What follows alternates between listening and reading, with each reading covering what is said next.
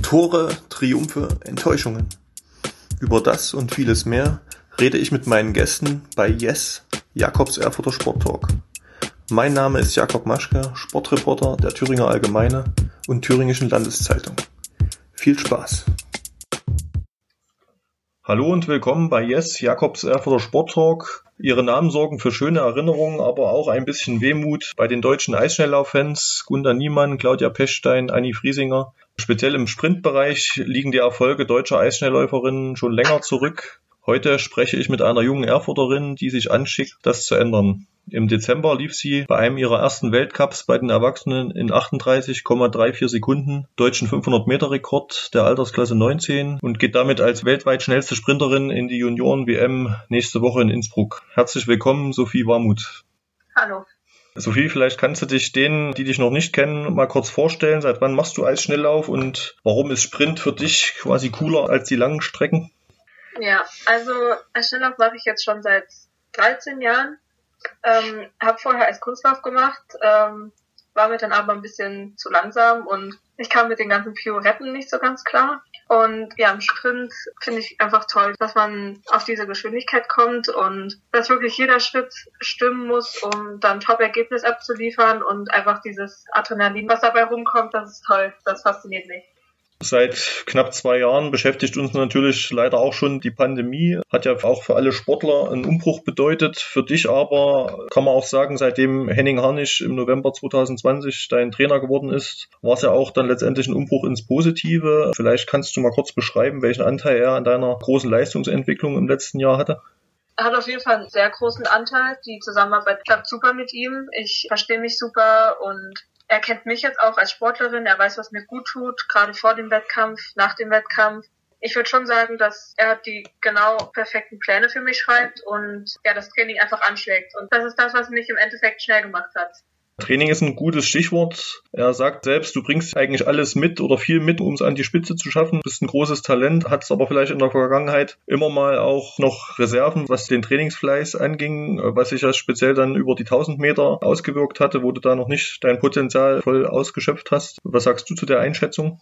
Ich würde sagen, dass ich im Wettkampf auf jeden Fall ein ganz schöner Kopfmensch bin. Und seit dem Training bei Harnisch ist das Mentale wirklich ganz schön, hat sich sehr verbessert. Ja, dadurch natürlich auch die Trainingseinstellung. Man geht mit viel positiver Energie ran. Man kriegt das Feedback vom Trainer, auch der motiviert einen und das spornt einen im Endeffekt im Training sowie im Wettkampf an, ja. da einfach Bestleistungen zu bringen. Ja, er sagte mir, du wärst eigentlich bis vor kurzem die 1000 Meter überhaupt noch gar nicht wirklich gerne gelaufen. Hattest du auch, wie du jetzt auch sagst, vom Kopf her immer so eine leichte Blockade, dass du immer diese 500 Meter, die dir halt speziell im Blut liegen, dann immer laufen wolltest. Was war jetzt der Knackpunkt, dass jetzt die 1000 Meter auch so gut laufen inzwischen? Ja, einfach das Training über den Winter und gerade auch im Sommer. Man sagt ja, der Eisschnellläufer wird im Sommer gemacht. Und das hat man wirklich gemerkt. Ende Oktober zur deutschen Meisterschaft einfach an den Start gestellt, Kopf ausgeschaltet und da hat es dann einfach geklappt. Und seitdem ist da diese Blockade im Kopf einfach gelöst. Ein großes Thema war ja, äh, glaube ich, auch jetzt in den letzten Monaten, womit du dich schon länger rumplagst, immer wieder Schmerzen am Fuß. Ne? Da hast du wohl irgendwie so eine, so eine Art Kalkablagerung, sagte er mir. Beeinflusst dich das aktuell noch oder konntest du das mit gewissen Sachen, die ihr da medizinisch gemacht habt, ganz gut erstmal jetzt beheben für die anstehenden Aufgaben? Genau, ich habe da eine chronische Verletzung. Also kurz gefasst ist mein rechtes Sprunggelenk entzündet. Momentan ist es stabil mit Physio und ausreichend Regenerationstraining. Klappt das eigentlich ganz gut. Alle Bewegungen, wo ich weiß, die verursachen Schmerz, werden natürlich weggelassen. Im Vergleich zum Oktober deutlich besser geworden und nach der Saison steht dann auch eine Operation an, also eine kleine Arthroskopie, wo das entfernt wird und danach sollte wieder alles gut sein zum Junioren-Weltcup-Finale jetzt am kommenden Wochenende und dann der Junioren-WM eine Woche später, die ja beide auf der Freiluftbahn in Innsbruck stattfinden, reist du ja als Weltbeste deiner Altersklasse über 500 Meter und Drittbeste über 1000 Meter an. Was erwartest du selbst von dir?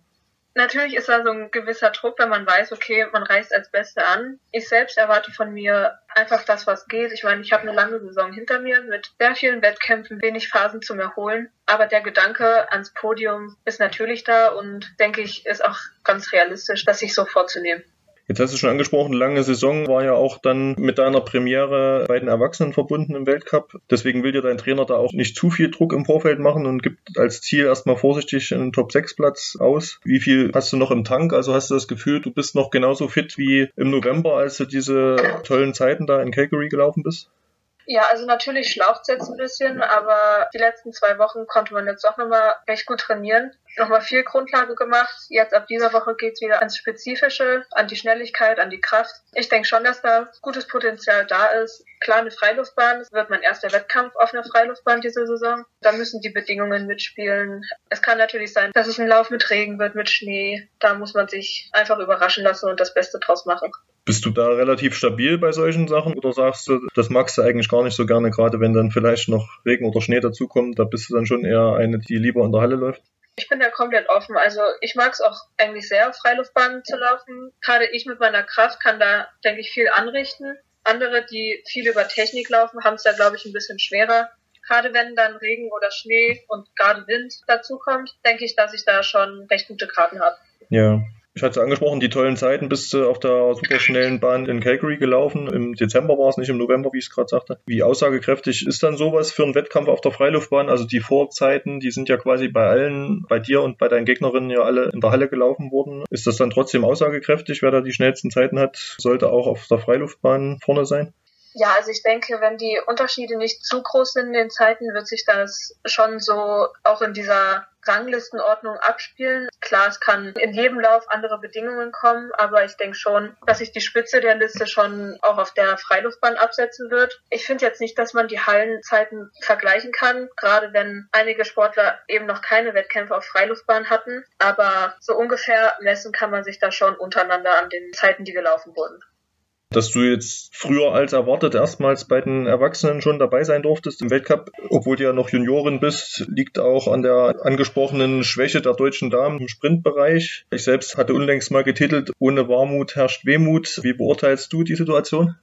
Natürlich gibt es einen gewissen Sprint-Frauenmangel, würde ich es mal bezeichnen. Ja, ich finde es sehr schade, gerade weil eben auch die Trainingspartner fehlen, was auch ein großer Aspekt ist, gerade dann im Erwachsenenbereich. Aber ja, es kommen ein paar Nachwuchstalente nach, gerade im Sprint. Aber trotzdem schade, dass da doch so eine große Lücke ist zu denen, die jetzt doch gegangen sind.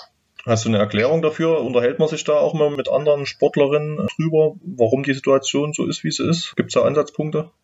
Also richtig unterhalten und Gründe suchen tun wir da nicht. Aber ich würde es mir jetzt einfach so erklären, dass halt Schnelllauf doch eine nicht so populäre Sportart ist, eher eine Randsportart. Es fehlt eben der Nachwuchs und der wenige Nachwuchs, den wir haben, reicht einfach nicht und dann doch die Talente zu suchen, die es halt durchstehen. Viele hören in der Laufbahn auf, nach der Schule oder schon während der Schule. Und wenn das eben der Fall ist, kommt erst gar nicht die Chance, irgendwas nach oben zu schaffen oder da irgendwas zu entdecken. Das ist sehr schade, ja. Ja, gab es bei dir solche Gedanken mal? Also das Thema Sportförderung ist ja in Deutschland immer heiß diskutiert. Da werfen ja dann viele auch, weil sie sagen, es lohnt sich einfach nicht, das Handtuch oder die Eltern sagen dann, das bringt nichts, konzentriere dich lieber auf andere Sachen. Wie war das bei dir? War das immer stabil oder gab es da auch mal Zweifel?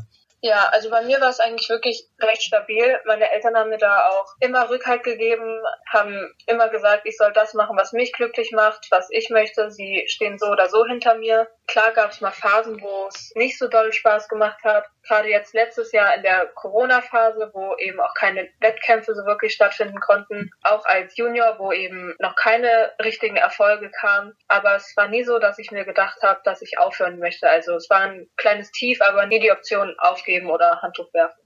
Vielleicht nochmal zum Schluss ein kleiner Ausblick über die aktuelle Saison hinaus. Dein Trainer sagt, dass es ja wahrscheinlich ist, dass dein Fuß, dass es da einen kleinen Eingriff geben wird, operativ, um eben diese schmerzhaften Dinge, die dort vor sich gehen, zu beheben. Danach könntest du nach seiner Meinung noch mehr oder noch andere Trainingsinhalte umsetzen, die bisher eben da noch nicht möglich waren aufgrund dessen und könntest sogar noch stärker werden. Was meinst du persönlich, wohin dein Weg ohne die Schmerzen im Fuß noch gehen kann? Ja, also auf jeden Fall ist da noch viel Potenzial nach oben. Letzten Sommer haben wir schon gut rausnehmen müssen, gerade halt diese sehr spezifischen Inhalte für den Sprinter. Ja, dennoch so eine gute Saison draus geworden und da denke ich auch, dass es da ohne die Schmerzen und mit vollem Trainingseinsatz doch noch viel mehr Potenzial zu entfalten gibt. Also hast dann schon das feste Ziel, dich dann auch in den nächsten Jahren Richtung Weltspitze zu orientieren, dann im Sprintbereich?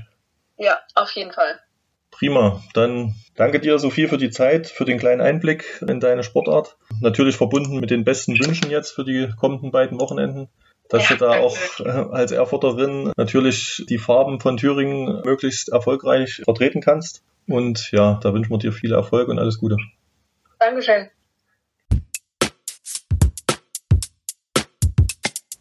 Yes! Wenn Ihnen, liebe Zuhörer, der Podcast gefällt, können Sie ihn gern auf der Homepage der Thüringer Allgemeine oder Thüringischen Landeszeitung abonnieren. Feedback, Fragen und Anregungen können Sie per Mail über jakob.maschke.funkemedien.de oder bei Facebook an mich richten. Bis zum nächsten Mal.